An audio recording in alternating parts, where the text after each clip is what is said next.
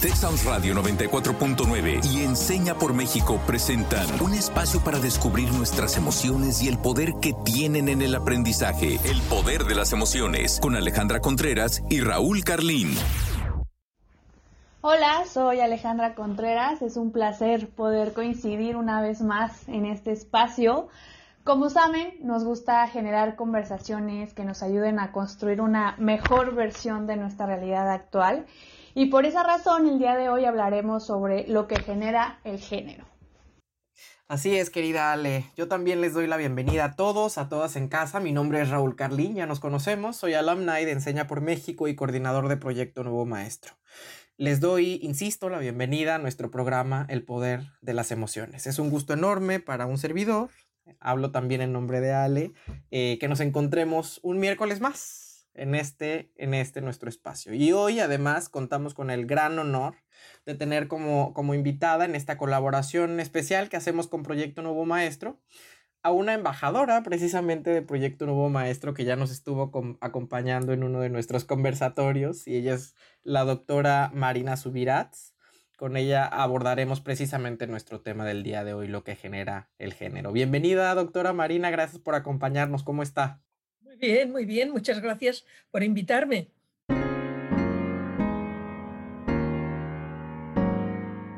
Bueno, yo quería sobre todo pues eh, saludar a toda la audiencia mexicana y decir que me alegro muchísimo de poder estar en contacto con una emisora de México, porque México es un país que, que conozco un poco, que me gusta mucho, en donde incluso tengo familia de modo que, en que he estado bastantes veces hablando de coeducación. Entonces, eh, me encanta poder compartir este ratito con, ustedes, con vosotras y vosotros. Entonces, hablando de las preguntas que podríamos hacer. Bien, pues eh, una pregunta para, para Raúl.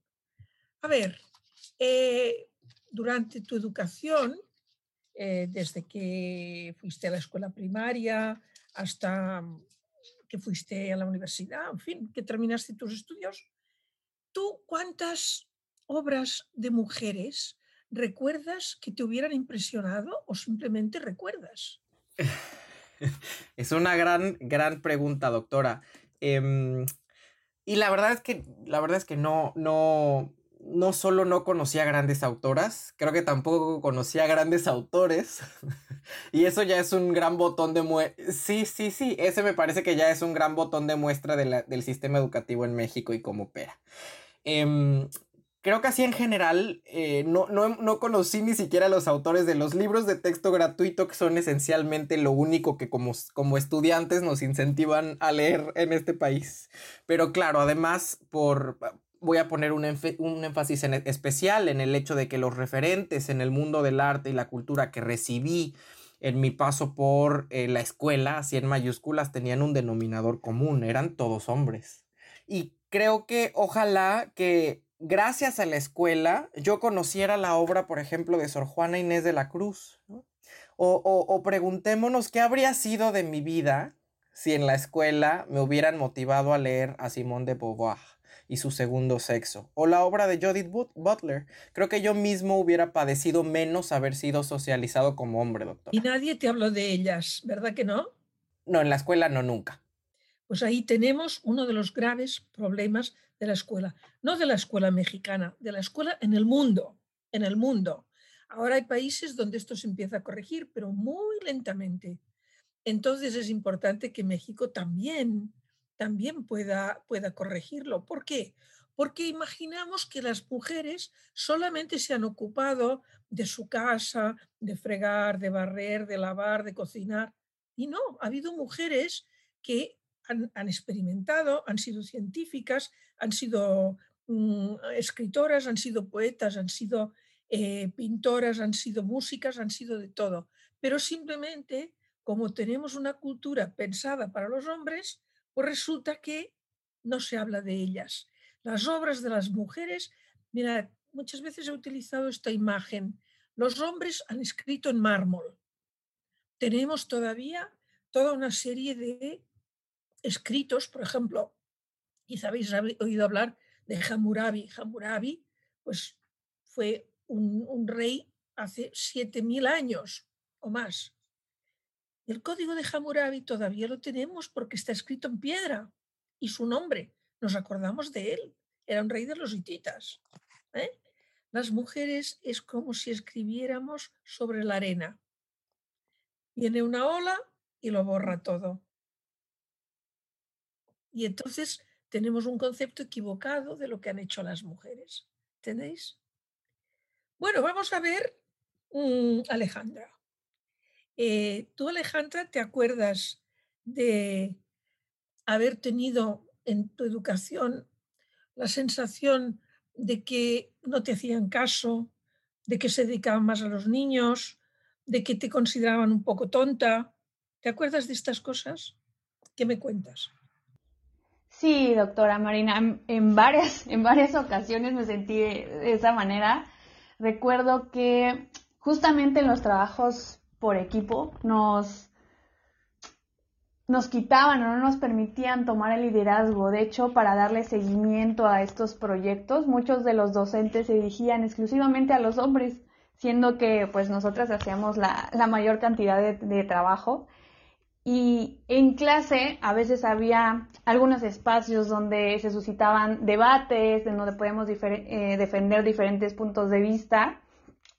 Y si alguna mujer tomaba una postura un poco más crítica, no tan condescendiente, era señalada como intensa, por así decirlo, con carácter, pero dándole una connotación negativa. Entonces esto, sí, justamente, entonces esto provocaba que los, los adultos y los compañeros comenzaran a silenciarte, decían, mejor no participes o mejor tú solo escribe las cosas o decora, porque dicen que somos como más, más detallistas.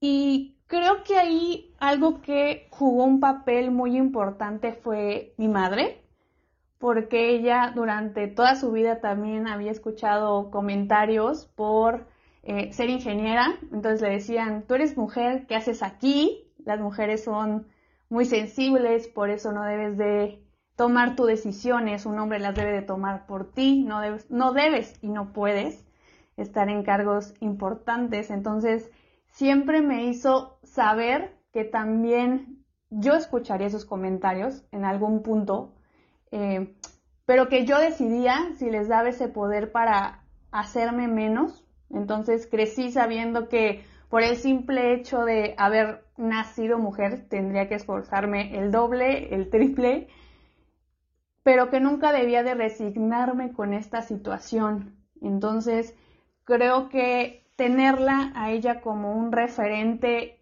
de mi hogar hizo toda la diferencia en mí y creo que eso fue lo que marcó la pauta para muchas de, las decisiones y de la manera en que actúo hoy en día.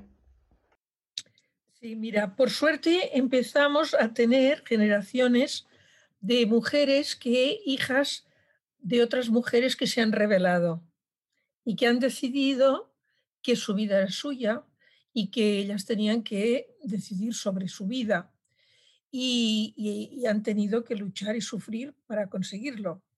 Pero ya transmiten a las hijas otra manera de pensar, ¿no? Pero fíjate, hay una cosa que es muy curiosa, eh, que es eh, a las niñas se las educa para que se callen y solo hablen cuando se les da permiso. ¿eh? Pero es aquello de tú calladita estás marmona. No sé si esto lo dicen en México, pero en España sí. Tú calladita estás, muy mona. Calladita. ¿eh? Para que estén quietas y solo se muevan cuando se les pide que lo hagan. ¿eh? Y esto lo vemos, por ejemplo, en qué pasa en los patios, en los juegos de los patios, en, en ¿no? En España, yo no sé en México, porque ahora hace tiempo que no he estado en México y no he visitado escuelas, pero eh, en España, ¿qué pasó? Pues pasó que en un momento dado se dio mucha importancia a los eh, deportes porque la tiene, pero entonces se quitaron los jardines de las escuelas y todo se convirtió en eh, canchas de deporte.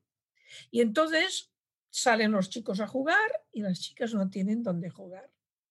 Pero ellas, porque claro, no es solo una cuestión de jugar. Con el juego, si los chicos están jugando a fútbol, jugando a, baloncesto, a lo que sea, están dominando el espacio, moviéndose en el espacio. El espacio es suyo, ellos son los protagonistas, los que lo dominan, ¿verdad? Mientras que las chicas, como tienen miedo porque si pasan por allí, igual reciben un pelotazo o una patada.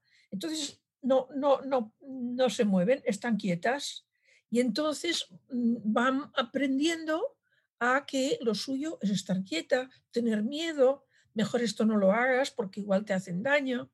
¿eh? Es un aprendizaje.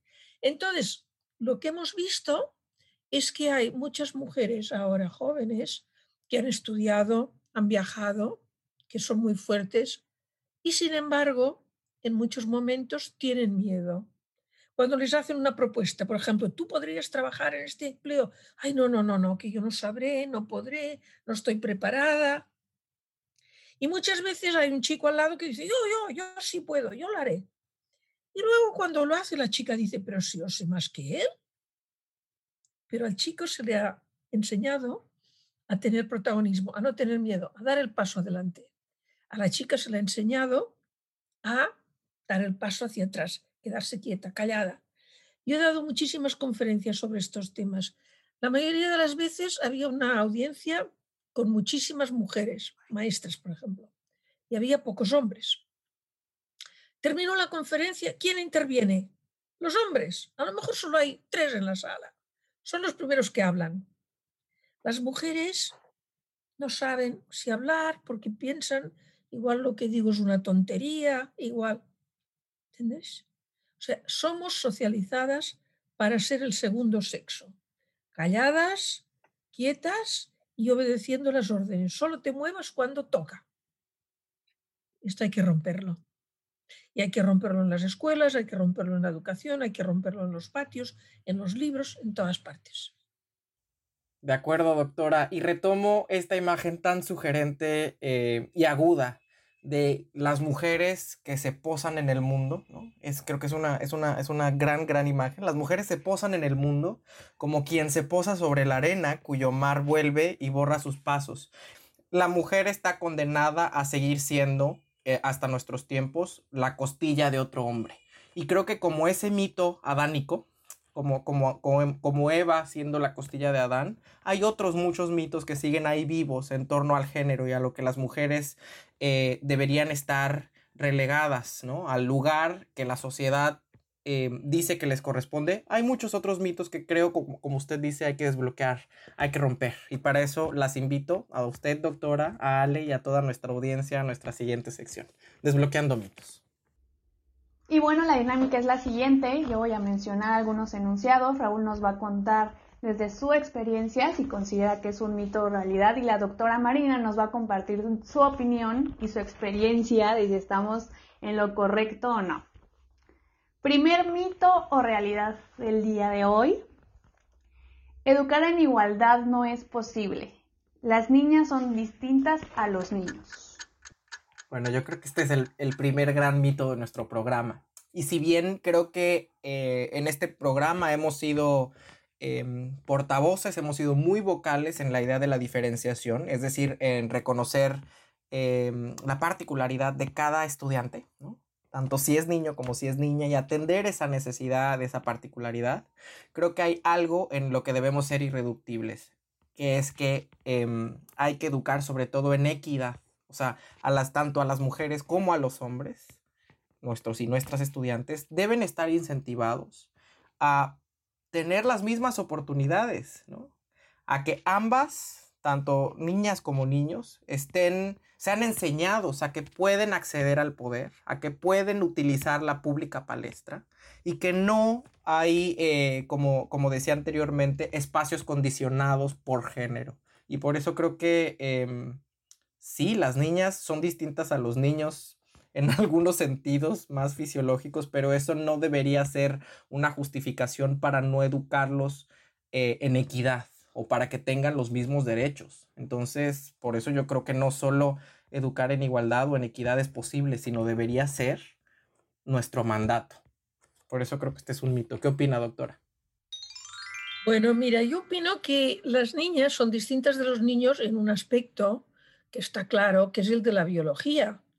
¿eh? Es importante porque en este momento hay toda una serie de corrientes que niegan la importancia de la diferencia biológica del sexo. ¿eh? Y eso está dando lugar a tremendos problemas, porque el sexo pues, es una realidad biológica. No es verdad que el sexo sea construido socialmente. El sexo es un órgano del cuerpo que tiene una función y eh, tiene una función distinta según si sea hombre o mujer, porque tenemos una forma natural de reproducción que es bisexuada, ¿verdad? Que tienen que intervenir dos personas y eh, tienen eh, papeles diferentes en la reproducción. Y esto no hay que negarlo. Seguramente que esto es algo muy interesante, por muchas razones. Pero en fin, no, no, no voy a entrar en ello. Lo que sí es construido socialmente es el género. El género. Y el género es lo que tenemos, o los géneros, porque hay dos géneros, ¿verdad? Entonces, los géneros es lo que tenemos que eliminar.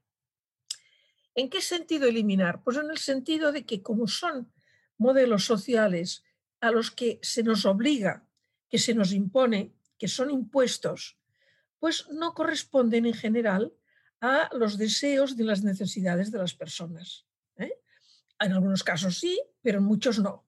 De modo que hay muchas personas que han pasado su vida peleándose con su género, no con su sexo, con su género. ¿eh? ¿Por qué? Porque si a mí me dice mi género, como niña tú tienes que estar quieta, tienes que estar callada, tienes que atender a las personas, tienes que... Yo digo, bueno, pero yo quiero ir a la universidad. No, no, como niña tú no. ¿eh? Esto, cuando yo era pequeña, que hace muchos años, era así. ¿eh? Me costó mucho ir a la universidad porque se consideraba, había muy pocas mujeres que fueran a la universidad todavía. Pero yo quería estudiar, a mí me gustaba mucho. Pues yo me peleaba con mi género, porque el género era como un corsé que me obligaba a renunciar a una serie de cosas que yo, no, que yo quería. ¿eh? Y en realidad, después hemos visto que las mujeres están estudiando más y teniendo mejores notas que los hombres. De modo que esto no tenía ninguna razón de ser. Por lo tanto, tenemos que eliminar los géneros.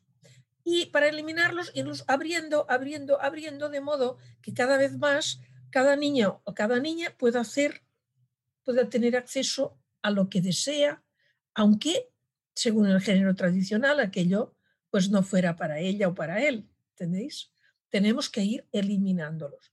Entonces, igual, eh, eh, ¿qué significa mm, eh, educar en igualdad? Pues mirad, educar en igualdad significa, primero, que todas las acciones humanas y todas las posibilidades humanas estén abiertas para los niños y para las niñas. Y segundo, que no solo valoremos aquello que han hecho los hombres, que es lo que estamos haciendo hoy todavía. Las mujeres queremos hacer lo que han hecho los hombres, ir a trabajar cobrando, ir a, ir a ser libres de pasear, de conducir, em, ir a estudiar, ir a la universidad, viajar, tener libertad. Pero claro, las mujeres han hecho cosas importantísimas también. Si no hubiera sido por las mujeres que han cuidado toda la vida, que han parido a las criaturas, que las han cuidado, que les han dado de comer, que han cuidado a la gente mayor, que han cuidado de sí mismas, que han limpiado, si no hubiera sido por todo lo de las mujeres, pues la humanidad no existiría, si no fuera por todo lo que ellas han hecho, ¿verdad? Entonces, no solo tenemos que abrir el género masculino para que las niñas puedan realizar lo que quieren, tenemos que abrir también el género femenino para que los niños puedan jugar con una muñeca, si les apetece. ¿eh? O puedan mm, eh, ocuparse de su hermanito pequeño, o puedan y se acostumbren a cuidar y a valorar el cuidado, la ternura, la, empatía. ¿Entendéis? Esto es, esto es educar en igualdad. Reunir todo lo que antes era femenino y todo lo que era masculino en uno solo, en una especie de bolsa grande. ¿eh? Tiramos todo lo que contenía esa bolsa y todo lo que contenía esta y tenemos una bolsa grande única. Y entonces niños y niñas pueden ir a buscar allí las actividades que les gusten. Para mí, esto es educar en igualdad.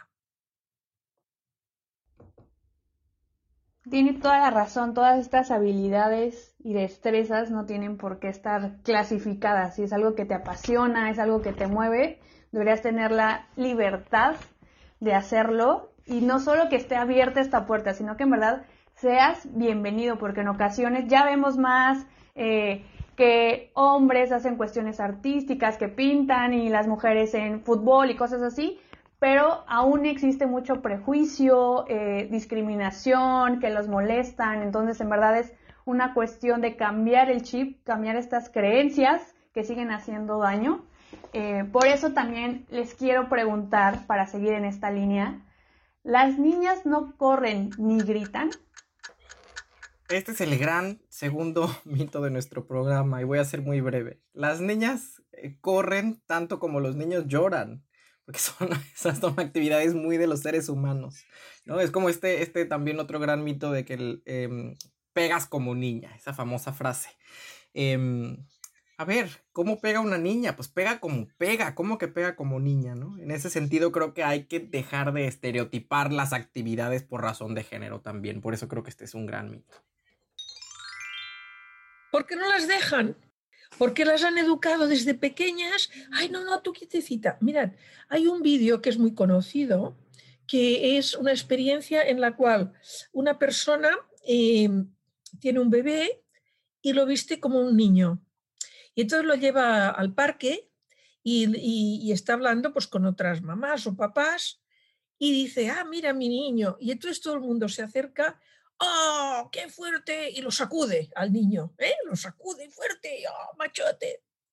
Bueno, luego, el mismo, la misma criatura, no sabemos si es niño o niña, lo viste de niña, rosa, un vestidito, y lo lleva al parque, ¿eh? También, otro día. Y entonces, ay, mira mi niña. Y la reacción de las personas que están cerca es, ¡uy, qué mona! ¡Uy, pobrecita! ¡Qué bonita! Nada de sacudirla, nada de darle ánimos, nada de... Al revés. Ay, pobrecita, cuidado, cuidado que no, que no se haga daño, cuidado que no se caiga. ¿eh? Claro, cuando los bebés están, tienen la mente en blanco y solo están captando todo lo que tienen a su alrededor. El primer año de nuestra vida es el año en que más aprendemos, ¿verdad? Porque salimos de nada y entonces de pronto encontramos un mundo y tenemos que empezar a descifrar ese mundo y todas las cosas, los mensajes que nos llegan, nos marcan profundamente. Entonces, claro, si miramos qué hacen las niñas y los niños, pues sí, los niños gritan más, los, niños corren más, los niños saltan más, pero por lo que os decía, porque si una niña lo hace, pues igual la critican, igual le dan un golpe, y entonces la niña se va quedando quieta. Entonces, precisamente una manera de, de luchar contra esto ¿eh? que hemos, mm, hemos copiado muchas veces de las mujeres de los países europeos nórdicos, es a las niñas darles empuje. ¿eh? Eh, por ejemplo, pues tenemos un vídeo, solo niñas y la maestra. Entonces, somos las mejores, somos las mejores, somos las mejores. Y luego pues las salen al patio y saltan, y saltan sobre la nieve porque allí está nevado. Y ah, sí que puedo, yo puedo, yo me gusta saltar. Romper esta barrera que se les ha puesto desde que eran pequeñas. Por lo tanto, a veces es verdad que observando vemos que las niñas están más quietas, son más silenciosas, pero es porque les hemos forzado a ello, porque todos los mensajes han ido en este sentido. Y lo que tenemos que hacer es romper eso y al revés, darles el empujón para que vean que pueden y que son fuertes y que son capaces. Yo propongo una segunda parte de este capítulo. La verdad es que hay tema para largo, pero no me gustaría terminar esta sección sin la siguiente duda. ¿Las niñas bonitas tienen la vida resuelta? No, este es un, este yo creo que es un gran, gran mito. y creo que, a ver, las niñas es, eh, ojalá que, dejemos de, adjetivarlas, decirlas que son, que, decirles que son bonitas o que no lo son, Primero creo que eh, debemos enfocarnos en, no hacerles pensar que su único capital para hacerle frente a la vida es su capital erótico. Creo que no hay que, no hay que orillarlas a eso. Pero creo que además, eh, respondiendo de manera muy cáustica, yo creo que ninguna niña, por lo menos en México, siendo considerada ella a sí misma como bonita o no, tiene la vida resuelta. O sea, en este país ninguna mujer tiene la vida resuelta porque todos los días se tiene que enfrentar a una vida que las violenta o, o, o, o mm, que la violencia es una amenaza para ellas y las acecha en todos los días, en todos los espacios. Por eso creo que este es un gran mito y quiero escuchar lo que la doctora nos tiene que decir porque seguramente es algo muy revelador. ¿Qué opina, doctora? Este mito viene del pasado. ¿Qué, qué, ha pasado en la historia? Bueno, pues el destino de una mujer era casarse, ¿verdad? Y tener hijos, ser mamá. Este era el destino. Entonces, mm, todo lo que aprendía una mujer, una chica, una niña, era para prepararse para conquistar a un hombre que fuera mm, rico, pues a lo mejor no era rico, pero digamos que fuera lo mejor que ella podía encontrar desde el punto de vista pues del aspecto, pero sobre todo de su riqueza, de es decir, las mujeres eran llevadas al mercado matrimonial. Y en el mercado matrimonial, pues había competencia, ¿verdad? Y la que era más guapa parecía que tenía más ventajas, sobre todo pensando en las ciudades es diferente porque hay mucha gente y puedes encontrar más gente, pero pensad en los pequeños pueblos, pues en los pequeños pueblos a veces cada generación había tres o cuatro chicas y tres o cuatro chicos. Pues era, y de estos chicos, pues uno era el rico o era el guapo. Entonces era la competencia para ver eh, qué chica conquistaba a ese guapo. Entonces, la que era más bonita tenía más eh, posibilidades de quedarse, digamos, con la mejor pieza del mercado, por así decirlo. Con el premio mayor. Con el premio mayor, exactamente. Bueno, pero eso era en el pasado. Y esto no quiere decir que tuviera la vida resuelta, porque la vida después es larga. Y a lo mejor este señor que parecía un mirlo blanco era un desastre, ¿verdad? Se arruinaba o se gastaba el dinero con otras o, o le pegaba o tantas desgracias como sabemos que ha habido. Y por suerte, hoy las mujeres ya no dependemos de que un hombre se case con nosotras, sino que tenemos que tener nuestra autonomía económica. Eso es muy importante. Cada mujer tiene que poder ganarse la vida, porque a lo mejor estará un tiempo que no podrá trabajar, porque tendrá los niños pequeños, lo que sea, y el marido la mantendrá.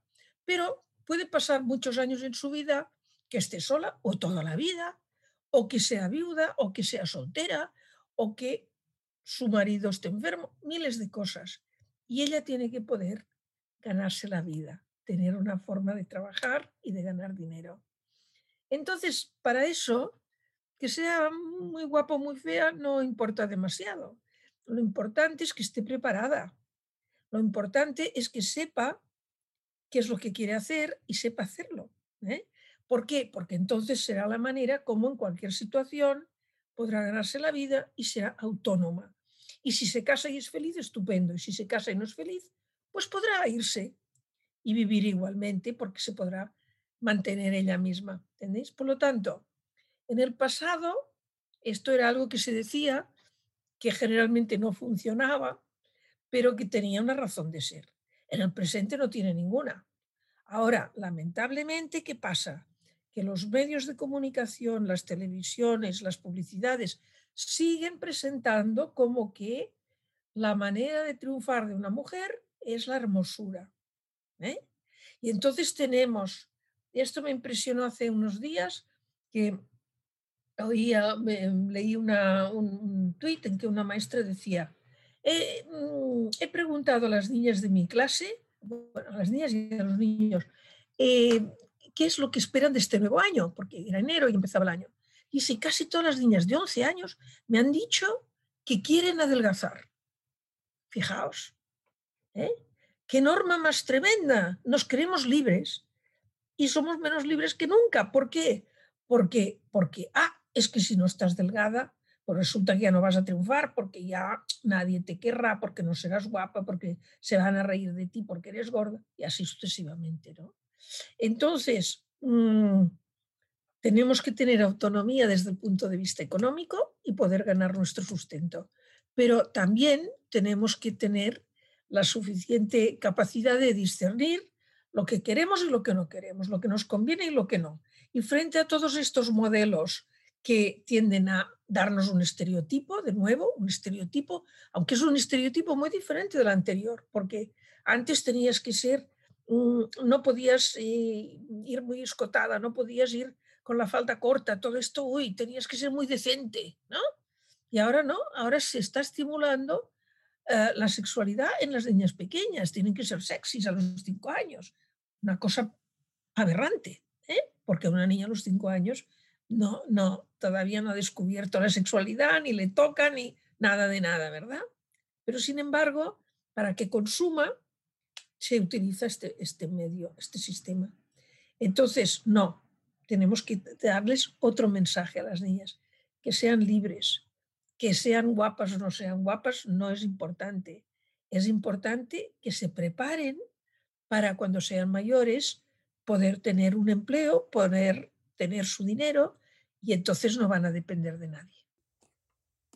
Gracias, doctora. Completamente de acuerdo. Y vamos, vamos llegando al, al, final de este episodio, vamos hacia el cierre de nuestro programa y para eso nos invito a que contestemos qué desbloqueamos el día de hoy. Es decir, qué nos llevamos de este diálogo. Y yo me llevo ese, esa consigna que acaba de lanzar la doctora Marina, que sean libres, que las mujeres sean libres. Y creo que para eso eh, valga este espacio, el poder de las emociones, porque hay que mandar ese mensaje categórico, ese mensaje que ya debiera em, ser cosa del pasado, que ya no deberíamos tener que ni siquiera seguir consignando, pero hasta la fecha sigue siendo tristemente un mensaje vigente. Y el mensaje es, las mujeres no son, ya no pueden seguir siendo una costilla de los hombres. Y creo que en ese sentido nosotros, nosotras tenemos que preguntarnos, tenemos que cuestionarlos, las personas que estamos inmersas en el mundo educativo en México, pero fuera de él también, cuál es el rol que el sistema educativo eh, está jugando en la construcción de una educación desde, por y para la equidad. O sea, creo que eh, este sistema educativo viene arrastrando décadas de una visión utilitarista de las personas, o sea,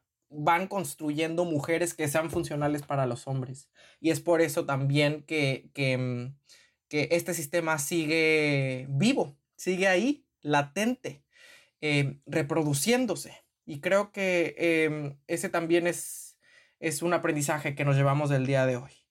¿Qué es lo que nos toca hacer para, mm, para construir una escuela que vea en sus mujeres y que forme en sus mujeres a seres humanos con los mismos derechos que sus pares varones.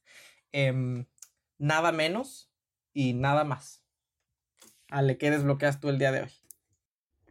Ay, yo en verdad quisiera que esta conversación ya fuera un asunto resuelto, pero queda mucho, mucho por hacer. Eh, la desigualdad sigue siendo enorme y limita, lastima y se mete en lo más profundo de nuestra psique como niñas, como jóvenes y mujeres adultas, que esto puede llegar a un punto muy crítico de peligro en donde creamos que no somos lo suficientemente capaces de lograr nuestros objetivos. En el momento en que nosotras nos creemos eso, creo que ahí sí todo está perdido. Debemos de ser valientes para ser quienes somos, perseguir nuestras metas y hacernos escuchar por lo más alto. Y si esto llega a incomodar a los demás, debemos de hacer un análisis de dónde estamos paradas, de dónde nos encontramos, ya que estamos rodeadas de las personas incorrectas. Tenemos el derecho de elegir y de posicionarnos donde queremos estar. Eh, y yo me quedo con eso el día de hoy, pero también quiero saber, doctora Marina, con qué se queda de esta conversación. Bueno, pues para mí es muy importante ver que en México eh, porque nos llegan a veces mensajes muy tristes de México, ¿verdad? De las cosas que ocurren en el norte, en la frontera, eh, de, la violencia terrible contra las mujeres, de la cantidad de mujeres muertas. Todo esto es terrible. Entonces, eh, me encanta saber que de todos modos en México pues hay personas como vosotros y vosotras que, que queréis cambiar las cosas, queréis cambiarlas en una determinada dirección. Y lo que os diría es que no se trata solo de cambiar a las mujeres. Tan o más importante es cambiar a los hombres, cambiar a los chicos, darles otra educación, no educarlos como machitos. Si los educamos como machitos cuando tienen tres años, cuando tengan 20, serán machazos y no habrá quien los cambie. Y eso, los primeros perjudicados, las primeras víctimas, son ellos. Porque los hombres mueren antes que las mujeres en nuestras sociedades por culpa de su agresividad, de su violencia, de sus peleas, de su incomprensión respecto al hecho de que son seres humanos vulnerables, ¿verdad? Por lo tanto, también tenemos que cambiar a los hombres. Pero bueno, con em, hay que empezar y seguir. Yo os puedo decir que ahora que ya llevo muchos años en esto y que he vivido mucho, pues mirando hacia atrás, si cuando yo era niña me hubieran dicho que las cosas cambiarían en España tanto como han cambiado, me hubiera sido casi imposible eh, entenderlo. No me lo hubiera creído. ¿eh? España era una dictadura, era un país con muchos problemas. Bueno, no hemos llegado a la igualdad, pero hemos avanzado mucho. Estoy seguro que, segura que en México también lo conseguiréis. Pues al tiempo, al tiempo. Al tiempo, doctora, muchas gracias. Y hemos llegado al final de este programa. Lanzamos una pregunta detonadora a la audiencia para que siga pensando este tema después del episodio. Y esa pregunta es, ¿qué ha generado el género para las y los estudiantes de México? ¿Y qué hacer para educar desde y para la, para la equidad? Y nuestra frase del día de hoy de Sonia Sotomayor, la jueza estadounidense que ha hecho historia.